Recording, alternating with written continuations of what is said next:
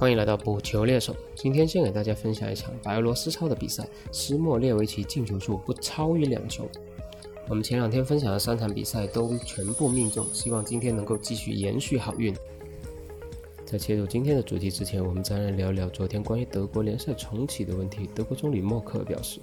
何时能够恢复体育运动，还要等到五月六号的政府会议才能做出决定。看来球迷还要多等两天才能有明确的结果。我们期待德甲的回归。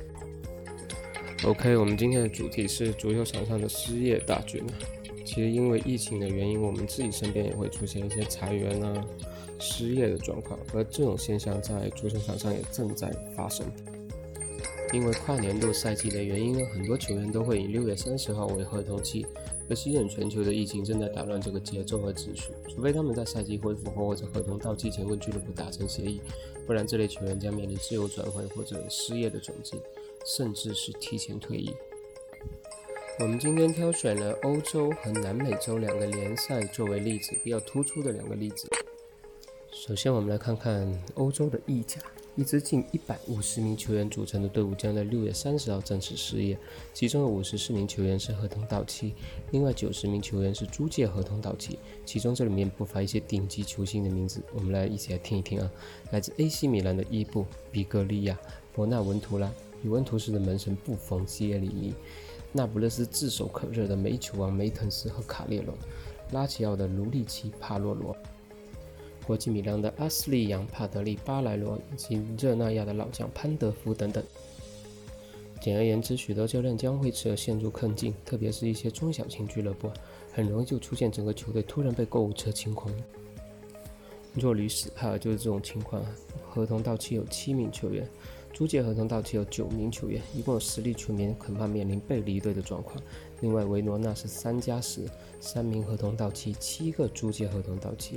莱切是二加八，两个合同到期，八个租借合同到期；卡利亚里是五加七，五个合同到期，七个租借合同到期；萨索洛是四加四，佛罗伦萨二加五，国际米兰四加四。我们不难发现，除了国际米兰佛罗伦萨之外，其他都是中小型俱乐部。他们在球员续约方面，由于目前疫情经济状况的不理想，我相信他们是有一番抉择。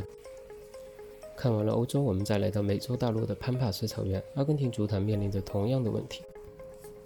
看完了欧洲，我们再来到美洲大陆的潘帕斯草原。阿根廷足坛面临着同样的问题，仅阿甲就有两百名九名球员的合同在六月三十号到期。虽然阿甲已经提前宣布结束，但本赛季另一个大赛联赛杯才进行一轮就停摆。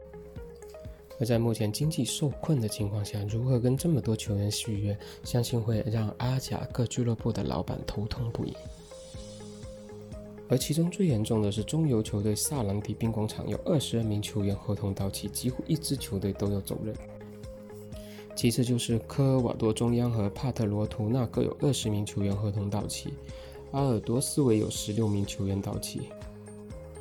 纽维尔老娘还有十名球员到期，而联赛冠军博卡也有五名球员合约到期，野兽特维斯就是其中的一员。不过他们之间有能够激活自动续约一年的条款。而除了特维斯之外，阿贾的失业大军中不乏其他名将，前曼联球星、目前效力学生队的罗霍，前阿根廷名将效力圣罗伦索队的罗格里格斯都面临着重新的抉择。另外还有一类球员更为尴尬，目前效力竞技队的老将洛佩斯，这位三十七岁高龄的阿根廷前锋，原本还想续约一年，但按照目前赛事都停摆的状况，很可能会让他选择提前退役。而国际足联对于目前这种球员合同的状况给出了建设性的指引，希望俱乐部能够保障球员在联赛停摆期间的权益，但相信具体要落到实处，还是得靠经纪人和俱乐部之间的协商和博弈。OK，今天就聊到这里，欢迎关注同名公众号“补球猎手”，解锁更多精彩。我们下期再见。